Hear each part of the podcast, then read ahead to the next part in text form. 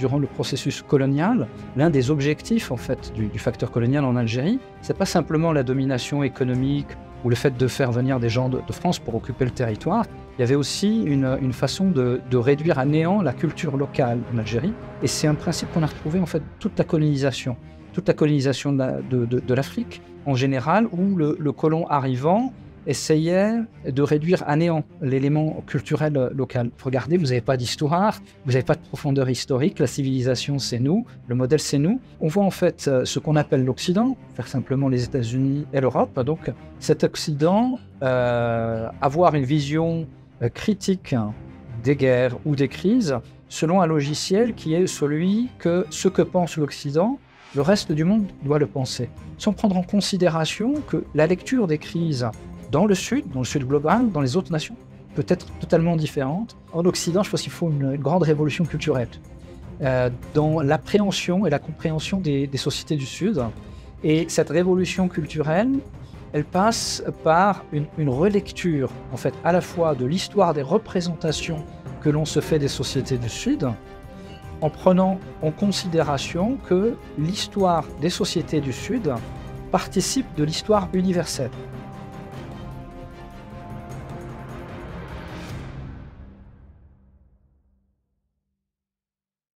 Bonjour Monsieur Lémissi.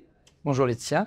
Vous êtes euh, journaliste, analyste géopolitique et expert pour l'Observatoire géostratégique de Genève.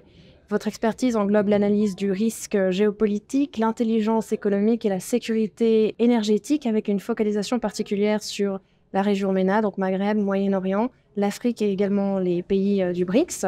Vous suggérez, euh, monsieur Lémissi, que l'Occident doit revoir ses relations avec le Sud global s'il souhaite regagner une partie du monde qu'il a perdue donc aujourd'hui, dans cette discussion qui a lieu comme chaque semaine au restaurant Côté Square de l'Hôtel Bristol de Genève, on va discuter de cette question de la prise des distances des pays du Sud avec l'angle euh, du respect de la diversité des cultures et des traditions du Sud qui sont souvent incomprises, comme vous l'expliquez dans vos articles, par les pays euh, développés. Donc une première question, Monsieur Lémissier, avant d'entrer dans le vif du sujet, j'aimerais vous demander ce qui, vous, personnellement, dans votre parcours, vous a poussé à vous intéresser à ces revendications euh, d'émancipation du Sud, dans un monde qui pourtant, comme vous le dites vous-même, euh, a longtemps été dominé par un logiciel colonialiste alors c'est une question qui est, intéressante hein, parce qu'elle renvoie à, des éléments qui sont liés à l'évolution historique, à l'actualité, puis elle renvoie aussi à des éléments euh, personnels, parce que vous me posez la question directement, de savoir ce qui, m'a, ce qui a motivé un petit peu cette sensibilité euh, particulière que j'ai pu développer à l'égard des, pays du Sud,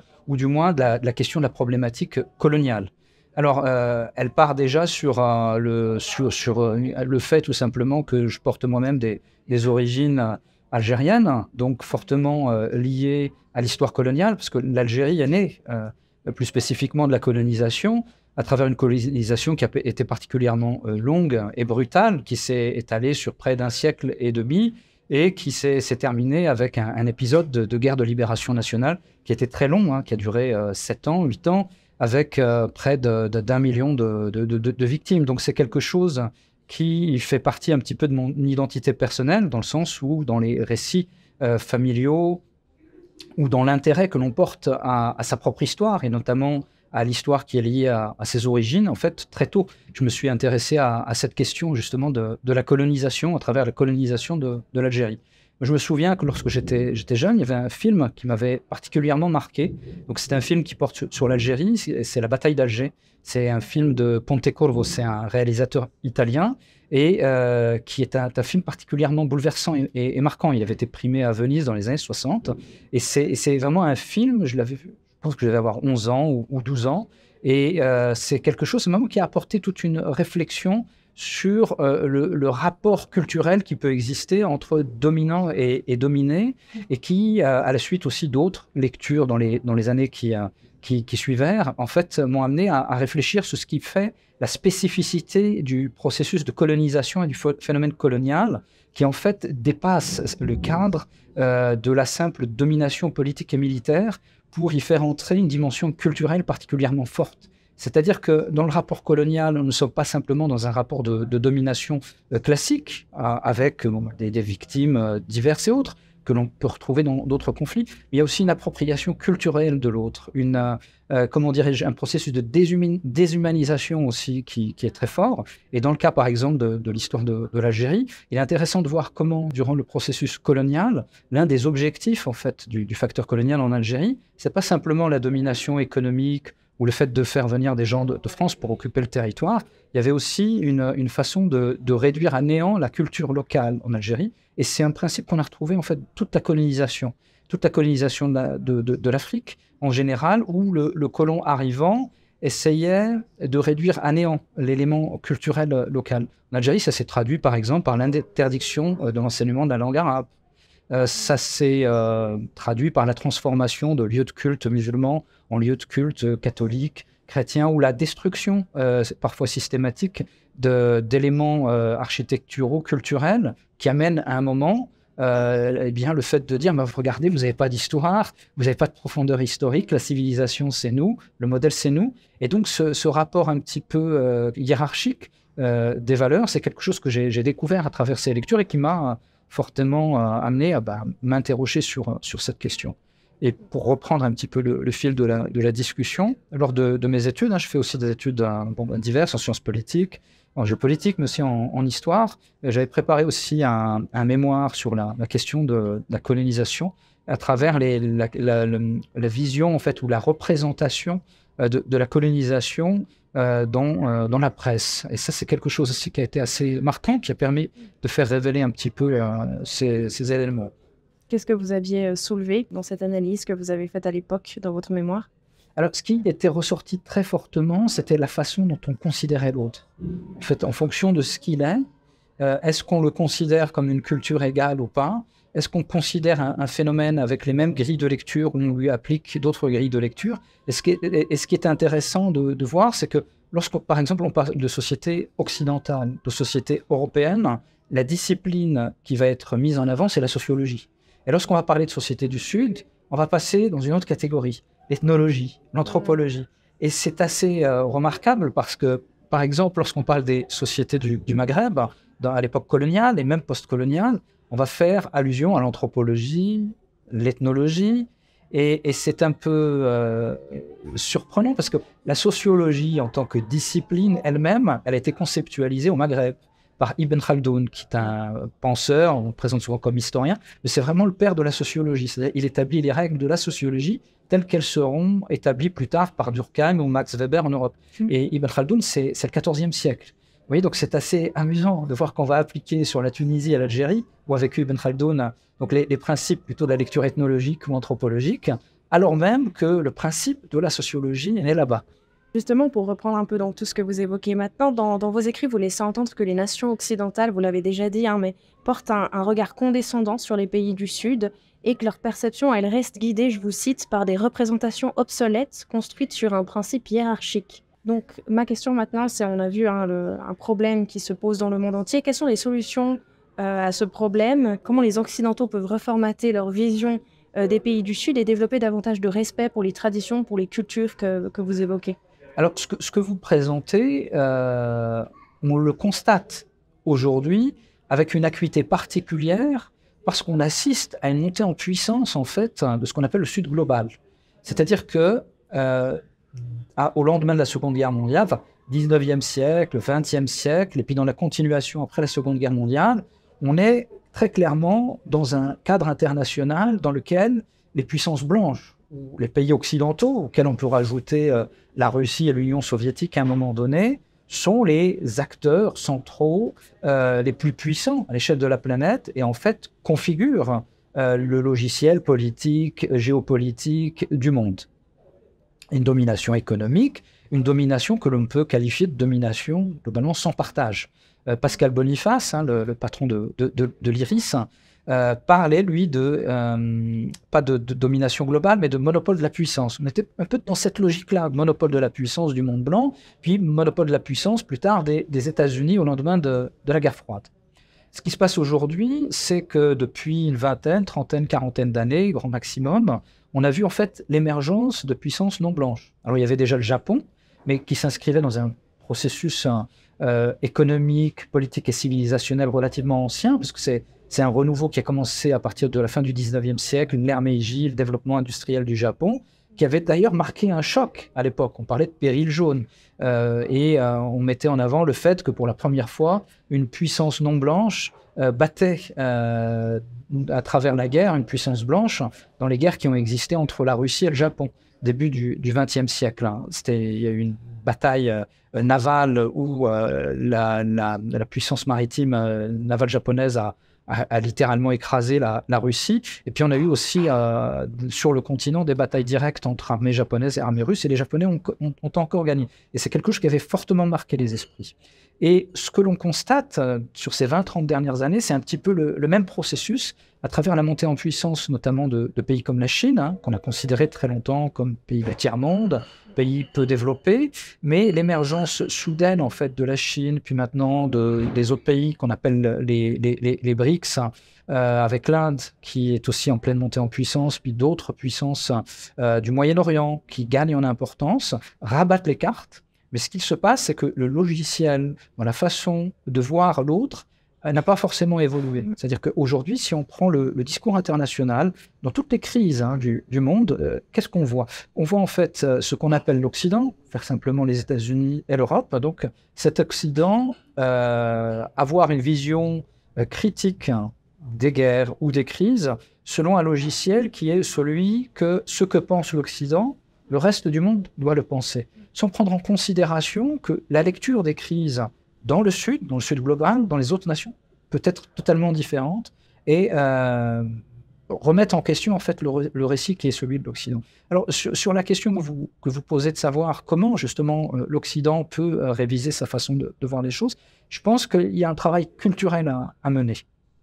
C'est-à-dire que durant deux siècles, 19e siècle, 20e siècle, hein, qui a vraiment vu euh, la toute-puissance de, l'Occitan se, manifester dans, tous les aspects, aspects économiques, politiques, militaires et surtout culturels, s'est forgé en fait un espèce de récit ou une idée que euh, sur la planète, on avait une espèce de hiérarchisation culturelle et cette hiérarchisation mettait tout en haut entre guillemets, le monde blanc. J'utilise volontairement euh, ces catégorisations parce qu'elles renvoient en fait à des, présupposés euh, qui euh, vont vous faire penser à des références bien particulières. On peut penser à l'écrivain anglais Rudyard Kipling qui parlait du fardeau de l'homme blanc, comment l'homme blanc devait civiliser le reste du monde et être un, modèle. On peut se rappeler un petit peu les représentations cinématographiques d'Hollywood euh, ou euh, même d'autres cinémas comme le cinéma européen, où on voit toujours euh, cette image du, du bon sauvage africain, peu, peu, peu, développé entre guillemets, à moitié nu, en train de nous jouer du, du, tam-tam ou bien de, de, faire cuire un homme ou une femme blanche dans une grande marmite. Ce sont des choses, si on s'intéresse au cinéma, que l'on retrouve et qui en fait ont permis de, véhiculer un certain nombre de clichés, comme les clichés qui existent à l'égard du monde arabe ou des, musulmans, présentés tantôt euh, sous euh, l'image d'un fanatisé religieux, ou plutôt euh, sous une image peut-être un peu plus glamour hein, de danse du ventre ou autre chose renvoyant un certain imaginaire entre guillemets érotique et autres. Donc toutes ces choses-là, eh bien, elles se sont imprégnées en fait dans l'imagerie que l'on se fait des autres, de peuple du Sud. Mais cette imagerie, en réalité, elle ne correspond pas du tout à, la réalité. Et c'est dangereux parce qu'on ne permet pas au peuple du Sud de se définir, en fait, par eux-mêmes. Et s'il y a un travail aujourd'hui à faire dans le monde occidental, c'est justement d'essayer de comprendre l'autre à travers la manière dont lui, il veut se faire comprendre. Vous voyez ce que je veux dire?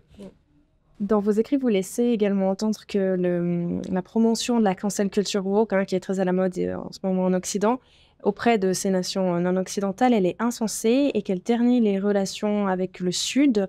Est-ce que vous pourriez donner des exemples un peu concrets de, de ces relations qui se détériorent avec cette, euh, le fait qu'on essaie d'imposer la culture woke? Aujourd'hui, l'Occident est traversé hein, par un mouvement culturel très profond, un mouvement de fond, hein, on pourrait dire, qui est euh, ce qu'on appelle la cancel culture ou la culture woke pour, euh, pour, pour ses détracteurs, entre guillemets. Alors moi, je ne dis pas que c'est bien, je ne dis pas que c'est pas bien. En fait, je ne prends pas partie. Moi, j'ai mon opinion particulière sur la question, je la garderai pour moi, mais en tout cas, le, fait est là. Alors, qu'est-ce qu'on entend derrière cette culture woke ou cette culture? Moi, l'analyse que j'en fais, c'est assez pragmatique. Hein. c'est l'impression que ça me donne, c'est que il y a peut-être un élément positif qui est celui de vouloir dénoncer un petit peu des processus de domination qui existent dans la société. Donc il y, a un élément qui est peut-être positif. Et cet élément, il se cache derrière peut-être une réutilisation des paradigmes marxistes du dominant et du, et du dominé. Simplement, c'est que maintenant, ça touche quasiment à tous les éléments de la société et ça pousse même jusqu'à l'idée bientôt de remettre en cause euh, peut-être le principe, principe même qu'il existe une société. Et ça, c'est quand même assez problématique. Et c'est d'autant plus problématique que derrière cette mise en avant de cette woke culture ou de cette cancel culture, il y a euh, certains éléments euh, liés à, à, l'anthropologie familiale, on va dire les choses de cette façon-là, qui heurtent très profondément les sociétés du Sud. Et elles sont d'autant plus problématiques qu'elles sont mises en avant et promues euh, dans les sociétés du Sud d'une façon extrêmement insidieuse. Je vais vous donner un exemple. Vous avez par exemple les, plateformes, euh, vous savez, qui font la promotion de, films et de, séries euh, comme Netflix, qui euh, rachètent un certain nombre de productions culturelles en Turquie, dans les pays du Moyen-Orient, dans les pays asiatiques. Dans les, conditions, les, les protocoles d'accord, ils, demandent aux, producteurs locaux, aux réalisateurs, d'implémenter une dimension relevant, par exemple, à la représentation de ce qu'on appelle euh, les questions euh, LGBT. Mm. Et du coup, on se retrouve par exemple avec des, téléfilms des pays arabes où vous allez avoir des références qui renvoient à un, élément homosexuel dans une série ou dans un film, euh, mais de façon très indirecte, c'est-à-dire avec un personnage très efféminé qui va représenter la figure de l'homosexuel, en fait, et même des dessins animés à destination de, de ces publics avec ce type d'éléments-là et qui est totalement en opposition avec euh, les cultures locales. Et là où ça pose problème, c'est que la réaction derrière, c'est une réaction qui est extrêmement dure, c'est-à-dire même des demandes d'interdiction de telle série, euh, de mm. tel film. Et euh, intellectuellement, c'est analysé en fait comme une forme de domination culturelle, une volonté d'imposition d'un modèle dont les sociétés du Sud ne veulent pas. Et là où ça pose problème, c'est que il faut reconnaître qu'il existe dans la majorité des pays du Sud, en particulier dans le monde arabe, et contrairement à ce qu'on imagine ici, une profonde fascination, et je pèse mes mots, une profonde fascination pour le monde occidental, pour sa culture. Réellement, il y a une fascination qui, remonte certainement au, euh, siècle, c'est-à-dire le, choc des, rencontres lorsque le, monde arabe, par exemple, euh, d'autres zones civilisationnelles découvrent ben, la, puissance, la supériorité occidentale, eh bien se fabrique une fascination pour l'Occident. Mm. Ses institutions, sa, culture, mm. ses châteaux, ses, musées, euh, sa façon d'être. Et tout ça a servi longtemps de modèle pour les sociétés du Sud, jusqu'à aujourd'hui. C'est-à-dire que quelque part, lorsqu'on parle de la mondialisation et qu'on parle de globalisation, et que très souvent dans les pays occidentaux, euh, on semble avoir peur de cette globalisation, on oublie un élément, c'est que la globalisation, c'est quelque part l'occidentalisation du monde. Et ce qui est intéressant, c'est de voir derrière ce, modèle où on a une fascination du Nord pour le Sud, l'élément woke dont on parlait, certains éléments liés à la famille, aujourd'hui, ont marqué comme une espèce de coup d'arrêt. C'est-à-dire que là où, jusqu'à maintenant, euh, les pays du Sud, les sociétés du Sud voyaient euh, l'Occident comme un, modèle à, imiter, au moins un modèle dont on doit s'inspirer, maintenant il y a eu comme une sorte d'électrochoc avec euh, l'effet inverse, c'est-à-dire un espèce de rejet et un rejet de plus en plus radical. je peux vous donner un exemple, ce qui s'est passé il y a quelques mois au Cameroun, donc pays euh, allié de la France, ami de la France, hein, euh, avec Paul Biya hein, comme président euh, depuis un bon moment. donc le Quai d'Orsay, la cellule diplomatique de l'Élysée, je ne sais pas, a envoyé un, ambassadeur LGBT. Il y a un ambassadeur LGBT, hein, ça peut paraître surprenant, a envoyé un ambassadeur LGBT au Cameroun, et cet ambassadeur devait animer, je crois, des conférences au, Cameroun. Jusque-là, rien de très surprenant, très choquant. Et ce qui s'est passé, c'est qu'il y a eu un, mouvement qui qui n'était peut-être pas du tout attendu, qui a, surpris, où euh, la société civile camerounaise, euh, la presse, euh, une partie de l'opposition politique, mais c'est littéralement déchaîné contre la venue de cet ambassadeur, au point de forcer les autorités camerounaises à lui interdire la venue en Afrique on, était presque en fait euh, dans un incident diplomatique avec un pays qui est pourtant un pays particulièrement allié à la France. Mais c'est quelque chose qui venait du fond, avec vraiment un rejet radical. Et ça, c'est quelque chose qui est assez surprenant. Je vais vous prendre un autre exemple qui va peut-être vous faire un peu sourire, hein, qui renvoie à, euh, comment dirais-je, un échange que j'avais eu avec un, de mes étudiants, euh, où je parlais des minorités en Europe. Et je faisais allusion aux différentes minorités en Europe. Et euh, à un moment donné, donc, je parlais des minorités sexuelles. Et je parle du mouvement LGBT. Et il y avait un étudiant, je pense qu'il est Togo, qui, lorsque j'ai dit LGBT, me répond Monsieur, vous parlez des, des producteurs de cannabis, de chanvre. Et moi, je ne comprenais pas. Pourquoi il me parle de cannabis? Et en fait, il a compris CBD. Ah, Et quand je lui ai expliqué de quoi il s'agissait, il lui était absolument impossible de comprendre ou le concept ou l'idée. Et il me regardait comme ça. Il me dit Mais monsieur, mais de quoi vous parlez? C'est n'importe quoi. C'était vraiment sa réaction spontanée. Et c'est pour mettre en évidence le gap culturel, en fait, qui peut exister. Et là, je parlais d'un étudiant qui était chrétien. C'était pas du tout euh, africain, musulman ou. Euh, donc, c'est bien pour vous dire hein, que euh, cet élément-là de, de, woke culture ou de cancel culture est un problème aujourd'hui pour l'Occident, parce que si aujourd'hui l'Occident cherche à renouer avec le Sud, parce que c'est un espace que quelque part on a oublié, on a oublié son importance géopolitique, et c'est un espace qui gagne en, puissance économique, en puissance d'influence. Eh bien, il va falloir prendre en considération certains éléments, le respect de la culture, et que la mise en évidence de ces éléments euh, d'évolution des cultures, euh, cultures occidentales, qui, euh, au passage, ne sont pas forcément bien acceptés par tous les Occidentaux, eh bien, est problématique parce que elle devient, euh, ces éléments deviennent un mur supplémentaire, mais c'est pas simplement un mur supplémentaire, ça risque d'être un mur fatal. Vous pensez que ça peut aller jusqu'au point de rompre complètement les relations entre le Nord et le Sud? C'est ça qui va être déterminant, vous pensez Alors, pas, pas, forcément de, de rupture, mais en tout cas d'un rejet culturel puissant et profond. J'en veux pour preuve euh, je pense que ça n'a pas été suffisamment analysé. L'un des discours de, Vladimir Poutine, le président russe, l'année dernière, un discours qui était assez surprenant. Parce que c'était un, discours dont on avait l'impression qu'il ne s'adressait pas à sa population, qu'il ne s'adressait pas forcément à l'Occident, où il faisait allusion aux valeurs familiales, euh, il parlait d'Occident global, de Sud global. C'était un discours assez complexe et ce qui est assez surprenant, c'est que ce discours a profondément marqué les esprits dans le monde arabe. C'est-à-dire que si on observait, par exemple, les, réseaux sociaux, les, forums euh, dans, les dans les médias arabes, eh bien, on se rendait compte que le, discours a fait mouche. Et moi, je m'étais posé la question, mais pourquoi le discours a fait mouche? Mais parce qu'en fait, il renvoyait à ce, ce, rapport-là, à la, la, woke culture, à la cancel culture, et, mettait en évidence que dans les sociétés du Sud, en fait, les populations se sentaient particulièrement menacées par euh, cette espèce de nouvelle volonté d'imposition d'un modèle culturel pour lequel réellement il y a un refus total. On sait que c'est le cas aussi de la Chine. Ils sont très frileux, le Parti communiste chinois, tout ce qui est question l'émancipation euh, féminine, la sexualité, l'homosexualité. C'est un peu la même chose qu'en Russie, si je ne me trompe pas. Alors là, l'exemple que vous prenez est très intéressant parce que vous prenez l'exemple de la, de la Chine et du Parti communiste chinois. Si on dit Parti communiste, par définition, au moins du point de vue social, on entend progressisme. C'est-à-dire que la question d'égalité homme-femme, elle ne se pose pas. Euh, la question du travail des femmes, l'émancipation des femmes, en tout cas sur la, dans la sphère professionnelle ou dans la sphère culturelle, elle ne se pose pas.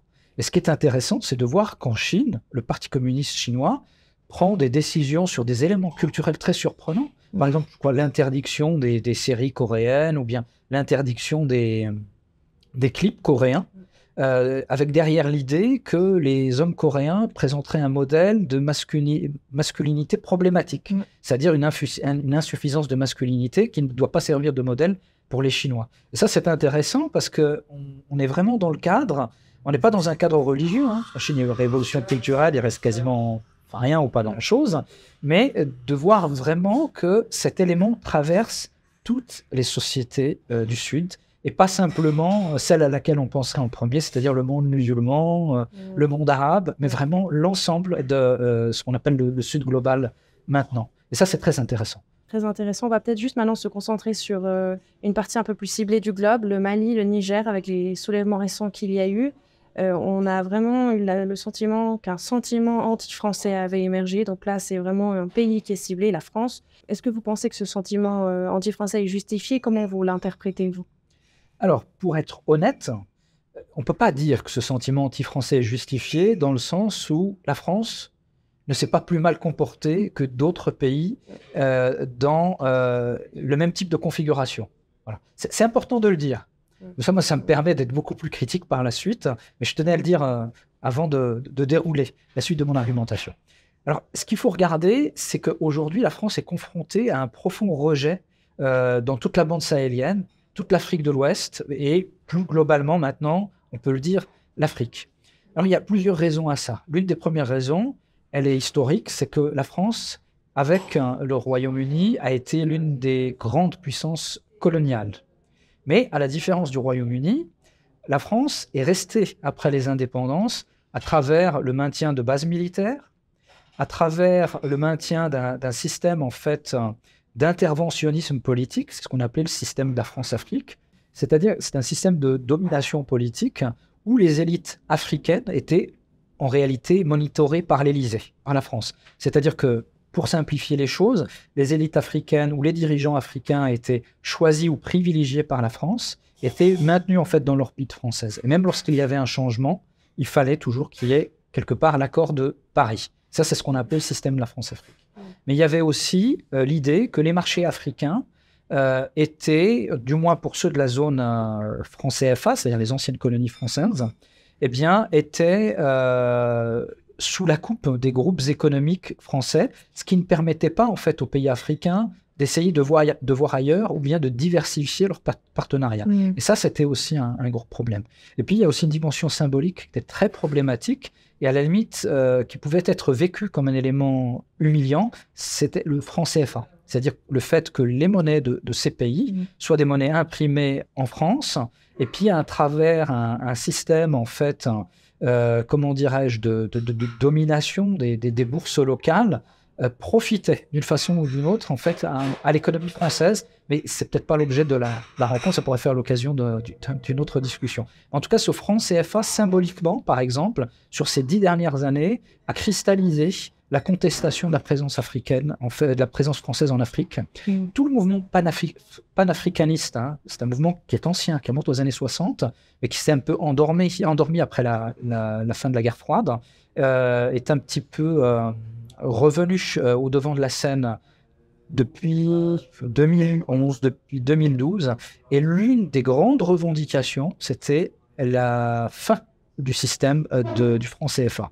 Donc, tous ces éléments nous euh, amené un petit peu à l'émergence d'un sentiment de, rejet en fait de la présence française euh, en Afrique. Et au-delà de ça, ce qu'il faut prendre aussi en considération, ce sont les, effets euh, de, la, destruction de, la Libye et de l'assassinat du, colonel Kadhafi. Il faut voir que, Kadhafi était une figure très importante du panafricanisme. C'est un personnage politique très singulier, mais qui avait une cote de popularité absolument hallucinante en Afrique n'importe quel pays africain où il se rendait, euh, c'était euh, des foules immenses hein, qui, l'attendaient ou aux aéroports lorsqu'il prenait l'avion. Il prenait pas toujours l'avion, il a même fait une fois une traversée euh, en voiture hein, de l'Afrique du, nord au sud. Dans tous les villages où il se rendait, les gens venaient et l'accueillaient quasiment comme un prophète. vous preniez les élites africaines de l'époque, euh, elles, avaient en tout cas une réelle déférence à l'égard de l'image du, colonel Kadhafi. Vous preniez, les étudiants dans leur chambre d'étudiants, ils avaient fait cette photo de Kadhafi, et je suis pas en train de plaisanter, c'était vraiment euh, réel. Ça, les Occidentaux l'ont pas compris, l'ont pas pris en considération. Et lorsque Kadhafi a été assassiné, ça a été très très mal vécu dans les pays du Sahel. Et c'est vraiment l'un des éléments, pour ne pas dire peut-être l'élément déclencheur du sentiment euh, anti-français qui a commencé à, naître à mm. partir de 2011-2012. On voit que la, France est complètement rejetée dans les pays africains. Euh, enfin, en tout cas, ces, derniers mois, on a vu un sentiment de rejet très fort. On sait que depuis plusieurs années, il y a quelque chose qui se joue en parallèle, c'est que les pays africains du Nord, en tout cas, mais voilà, un peu dans, toute l'Afrique, commencent à se rapprocher de certaines puissances comme la Chine, la Russie. Est-ce que vous avez quelque chose à dire là-dessus? Oui, alors effectivement, alors lorsqu'on parle des, éléments en fait qui ont contribué un petit peu à, ce rejet de la France en, Afrique et notamment au Sahel, il y a aussi euh, quelque chose qu'il faut peut-être analyser différemment, c'est que les pays africains s'ouvrent de plus en plus à la multipolarité. C'est-à-dire qu'ils diversifient leurs partenariats, leurs partenariats économiques, leurs partenariats stratégiques, leurs partenariats culturels, et profitent notamment euh, de, des investissements euh, chinois en Afrique, hein, qui sont des investissements importants, très importants, notamment dans les infrastructures, mais aussi de la Russie. Hein. Il faut savoir qu'aujourd'hui, l'un des grands acteurs de la nucléarisation de l'Afrique, c'est la Russie. Il faut savoir qu'en Égypte, vous avez euh, la préparation de la construction de deux centrales nucléaires euh, en Afrique. Vous avez eu un protocole d'accord qui a été signé avec l'Ouganda pour la construction de centrales nucléaires. Le Maroc est en train de négocier ou avec la Chine et la Russie, ou les deux, pour la construction de centrales nucléaires aussi. Et puis, vous avez euh, au Burkina Faso, et ça c'est quand même quelque chose d'assez symbolique, parce que le Burkina Faso, c'est vraiment un, pays qui était un, petit peu un pays qui rentrait dans cette logique de France-Afrique, mais aussi un pays qui, à travers le dernier coup d'État, a pris ses, distances vis-à-vis de la France. Et eh bien, vous avez une centrale nucléaire qui va être construite au Burkina Faso. Et là, il y a une dimension symbolique très forte, parce que Burkina Faso, c'est un pays dans lequel 80% de la population n'a pas accès à l'électricité. Et vous mettez ça en parallèle avec ce qui se passe au Niger. Donc, le Niger, vous avez eu un coup d'État, vous aviez une présence française, notamment économique, très importante, notamment dans l'exploitation de l'uranium. Et l'uranium servait à assurer la sécurité énergétique de la France. Et ce qui se passait, c'est que l'uranium qui était euh, exporté vers la France, d'une part, assurait donc euh, l'énergie pas chère en France, mais en même temps, au Niger, 90% de la population n'avait pas accès à l'électricité. Mm. Et à travers l'investissement russe en, au Burkina Faso, en fait, il y a un message très fort qui est envoyé. Et ça, c'est quelque chose que la France va devoir reprendre en considération et, euh, comment dirais-je, prendre en réflexion pour apporter, en fait, ou mettre en avant une nouvelle euh, politique à l'égard de l'Afrique. On va élargir de nouveau un peu la discussion. Vous évoquez le rôle des médias dans la compréhension de ce qui se passe, donc les liens euh, nord-sud. Est-ce qu'ils ont la capacité, selon vous, de, contribuer à une meilleure compréhension, euh, ces médias, des dynamiques entre l'Occident et le Sud global c'est une question qui est assez, qui assez, qui est assez vaste. Hein. Mm. Si on reprend les, on va dire les grands médias, euh, ce, qui, ce qui est frappant, c'est de constater presque partout l'unicité du récit. C'est-à-dire que quelle que soit la crise, lorsque ce n'est pas chez nous, les choses sont toujours regardées euh, dans une lecture ou une vision particulièrement manichéenne, bien contre le mal, et en fait, on s'interdit euh, d'accorder les mêmes principes, comment dirais-je, de lecture critique, où on va chercher la complexité des choses, on va chercher la dimension peut-être sophistiquée euh, des problèmes ou des crises pour les simplifier au maximum. Je vais vous donner un exemple. Actuellement, euh, au Soudan, vous avez des conflits interethniques particulièrement violents, notamment entre ce qu'on appelle les, populations janjaouides, hein, ce sont des tribus, euh, qu'on va qualifier d'arabes, alors qu'elles ne le sont pas. Et puis, on va vous présenter euh, en vous disant, bah, les janjaouides s'attaquent à des Noirs, et vous avez un, génocide qui est en train de se dérouler au Soudan, ce qui est totalement faux. Vous avez des crimes de guerre, des crimes contre l'humanité, des, crimes d'une violence absolument inouïe. Ça, c'est vrai, mais il n'y a pas de génocide. Pourquoi? Parce qu'en fait, vous avez deux populations qui se sont longtemps combattues pour des raisons diverses. C'est que vous avez des tribus, les, fours qui sont des, tribus entre, guillemets euh, sédentarisées, et vous avez ce qu'on appelle les Janjaweed qui sont en fait des tribus nomades. Et en fait, ils se disputent le contrôle des pâturages, ils se disputent le contrôle des terres, et euh, lorsque dans le passé, il y avait un relatif équilibre qui faisait qu'ils se partageaient euh, les moments de pâturage et les moments de labour, eh bien, en fait, la, comment dirais-je, la, crise climatique, ou, ou, plutôt la, désertification du, climat, fait qu'il y a moins de ressources et que les combats deviennent de plus en plus violents entre ces deux groupes. Et ce qui est intéressant, c'est que du point de vue occidental, on va présenter les choses d'une telle façon et on va vous montrer des, jeunes jaouites alors, qui sont aussi noirs que les fours, et on va vous dire qu'ils sont arabes, parce qu'ils parlent arabe, en oubliant de dire au passage que les fours parlent également arabe. Il y a une sorte de, de simplification, en fait, si je comprends bien, des problèmes euh, qui peuvent avoir lieu ailleurs dans le monde. Il y a cette logique, en fait, oui, exactement de simplification, c'est-à-dire que dans les sociétés du Sud, on ne va pas chercher à, comprendre, en fait, vraiment euh, ce qui est complexe, et on va avoir toujours cette tendance à simplifier selon un modèle qui peut être notre modèle, ou bien la représentation que l'on se fait de, l'autre. Euh, je vais vous prendre un exemple, cette fois-ci qui est plus culturel, qui renvoie à, un auteur, euh, Edward Said, qui est un, intellectuel américain d'origine palestinienne, très grand intellectuel, a écrit un, ouvrage qui avait un petit peu marqué les esprits, je pense que c'était dans les années 70 ou 80, s'appelait Orientalisme. Sa thèse, c'était de dire que euh, la notion d'Orient, en fait, elle n'existe pas, ou du moins, elle n'existe pas telle qu'on l'imagine. Qu'en fait, c'est un peu une création fantasmatique où, en fait, l'Europe ou l'Occident plus globalement a voulu représenter l'Orient d'une certaine façon et a créé, en réalité, un ensemble culturel, un, habitus, euh, une ambiance culturelle qui, dans la réalité de ces pays, n'existe pas. Et c'est quelque chose qu'on retrouve aussi hein, dans les représentations cinématographiques, hein, lorsqu'on va représenter l'Orient, c'est toujours deux choses, hein, ça soit euh, le fanatique religieux assoiffé de sang, ou soit euh, l'ambiance orientaliste, euh, euh bellidance, etc., telle qu'on tel qu'on peut l'imaginer à travers ces, ces, représentations. Et la réalité de ces sociétés, en fait, ce n'est ni l'une euh, ni l'autre. Mm. C'est tout autre chose. Bon, ça peut être aussi festif, hein, ça peut être aussi violent, mais c'est autre chose. C'est plus nuancé, en fait. C'est beaucoup plus nuancé. En tout cas, il y a une chose dont vous êtes convaincu, c'est que le Nord a perdu le Sud. Hein, c'est le titre de, l'article qui nous a amené à nous rencontrer aujourd'hui. Euh, j'aimerais vous demander, selon vous, comment est-ce que vous voyez l'avenir des relations entre l'Occident et le Sud global et quelles sont les étapes concrètes qu'on pourrait mettre en place pour pouvoir parvenir à ce que vous appelez vous-même une reconquête du Sud?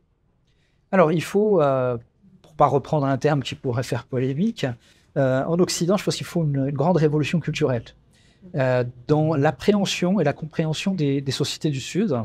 Et cette révolution culturelle, elle passe par une, une, relecture, en fait, à la fois de l'histoire des représentations que l'on se fait des sociétés du Sud, en prenant en considération que l'histoire des sociétés du Sud participe de l'histoire universelle.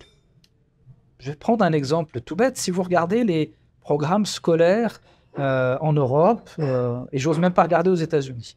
Voilà. Si on prend les programmes scolaires en Europe, qui ont évolué, ceci dit au passage, positivement ces dernières années, euh, des éléments qui renvoient par exemple à l'histoire de la Chine impériale sont très rares. Euh, des éléments qui renvoient à l'histoire euh, de l'Inde et de sa richesse culturelle, hein, qui est absolument euh, stupéfiante, sont très limités. Des éléments qui renvoient à l'histoire du monde musulman sont présents, on peut, le dire, hein, regarde les programmes français, c'est quelque chose qui est enseigné, mais c'est présenté sous un tropisme ou sous un angle presque exclusivement religieux, qui est à la limite même du caricatural.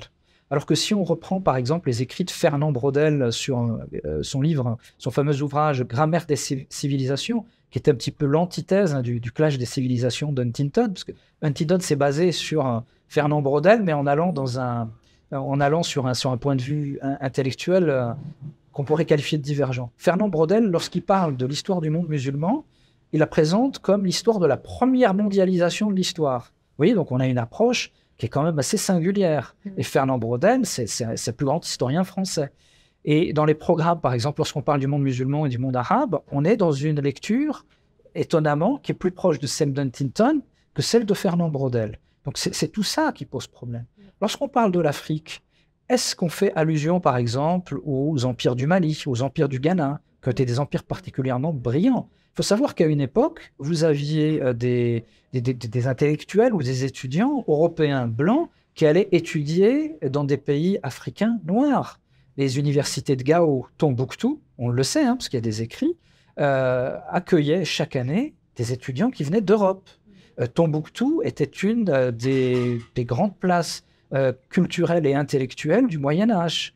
Vous aviez un système d'observation astronomique avec les outils de l'époque. Hein, C'était pas euh, les, longues vues qu'on a eues plus tard, mais vous aviez euh, une connaissance des mathématiques qui était très poussée.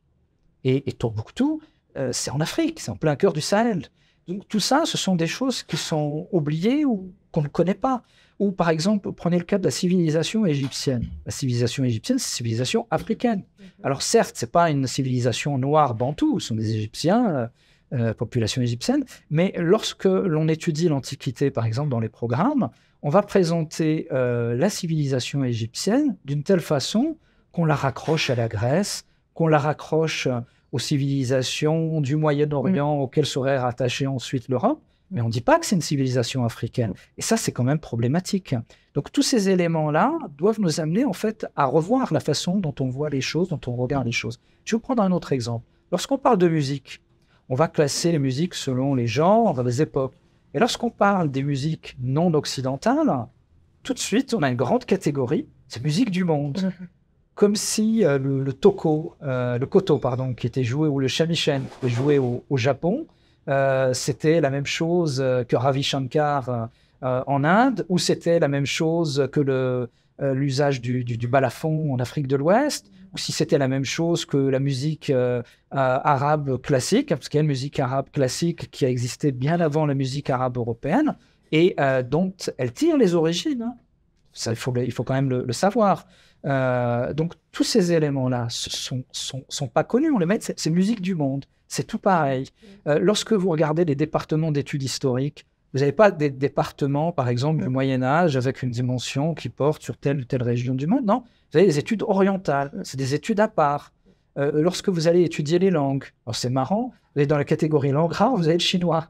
C'est la première langue, la, langue la plus parlée au monde. tous ces éléments-là donc nous amènent à opérer en fait ensuite des biais d'analyse et d'analyse, hein, pardon. Et c'est ce qui explique en grande partie pourquoi l'Occident aujourd'hui est en train de rater un, comment dirais-je, un, un, événement historique qui est très important, qui est celui quelque part de la montée en puissance du Sud en tant que pôle universel de, ce monde. Et ça, c'est extrêmement important. Est-ce que vous avez l'espoir que les choses changent, que l'Occident se réveille, prenne conscience de ce qu'il a fait et revienne peut-être à un respect euh, plus grand de ces cultures du Sud ou vous êtes plutôt pessimiste? Alors, si euh, on doit s'arrêter à ce que pense euh, la petite élite parisienne, de la façon de voir le monde ou new-yorkaise, on peut être pessimiste, mm. mais si on, discute avec les gens du quotidien, qui très étonnamment sont beaucoup plus ouverts euh, au monde que leurs élites, pourtant qui voyagent, hein, euh, on, peut, on peut être optimiste. Parce qu'en réalité, la plupart des gens comprennent que le monde est en train de changer. Ils voient bien la montée en puissance de la Chine. C'est une réalité.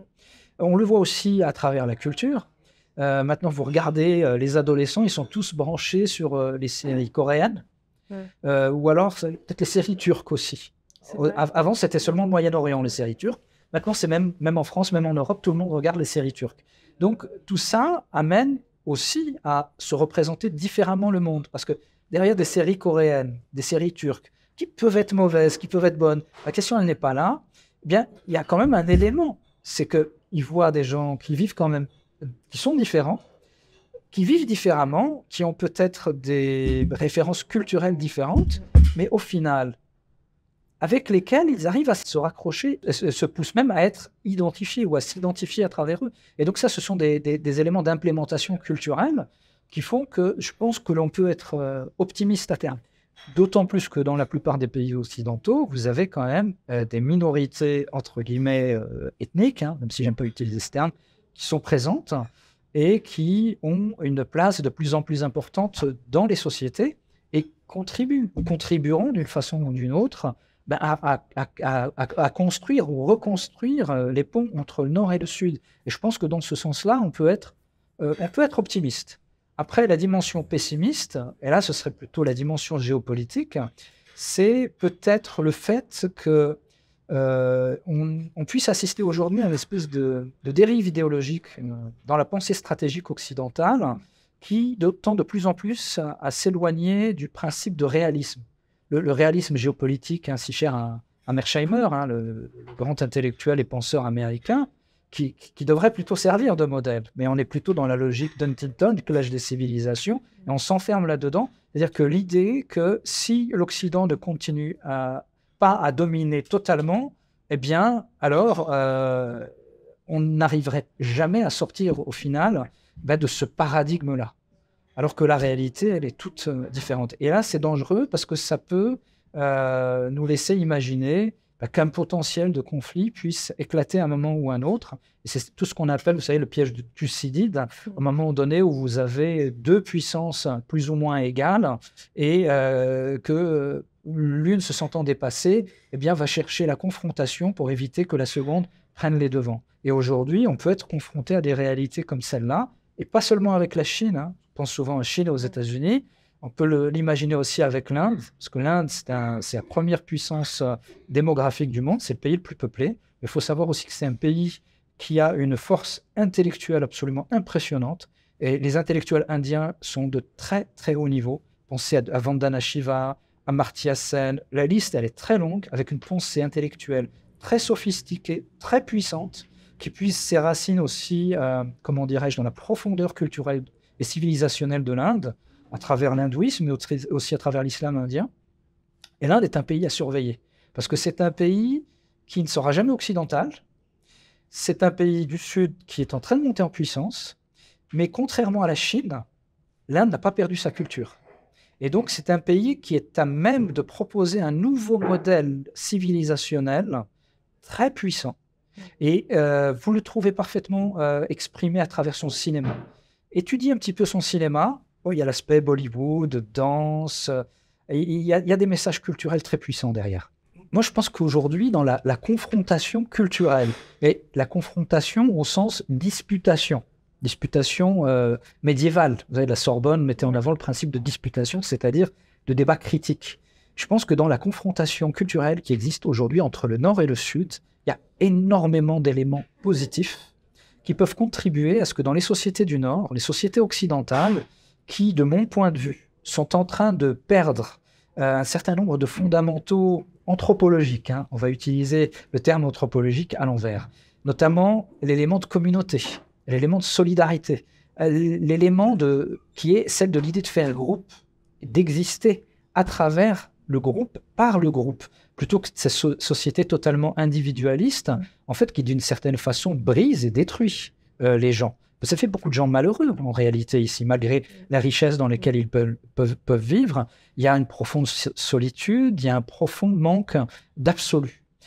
Cette confrontation avec les sociétés du Sud, en réalité, les sociétés du Sud peuvent apporter au Nord des éléments de renouveau, des éléments de renouveau très puissants, à travers une autre façon de vivre, une autre façon d'être. Et ce sont des choses qu'on retrouve déjà. Vous voyez très bien l'intérêt que portent les gens sur euh, les cultures, les religions, le bouddhisme. Euh, dans l'islam, on va s'intéresser au soufisme, où il y a une dimension assez spirituelle. Euh, ils vont s'intéresser à des éléments liés aux notions de la famille en Afrique. Tous ces éléments intéressent parce qu'ils ne renvoient pas à quelque chose d'étranger. Mm. Ils renvoient à quelque chose qui est profondément enfoui en réalité dans la réalité culturelle occidentale et européenne, mais dont le processus de modernisation tel qu'il s'est construit eh bien, les, a, les en a éloignés. Et je pense que dans cette rencontre ou cette confrontation culturelle avec le Sud, il y a peut-être un élément positif très fort dont l'Occident peut, peut, peut, réellement profiter. Merci beaucoup, Monsieur Lemissi, pour euh, cette interview euh, très intéressante. Et à très bientôt, j'espère. À bientôt. Merci à vous.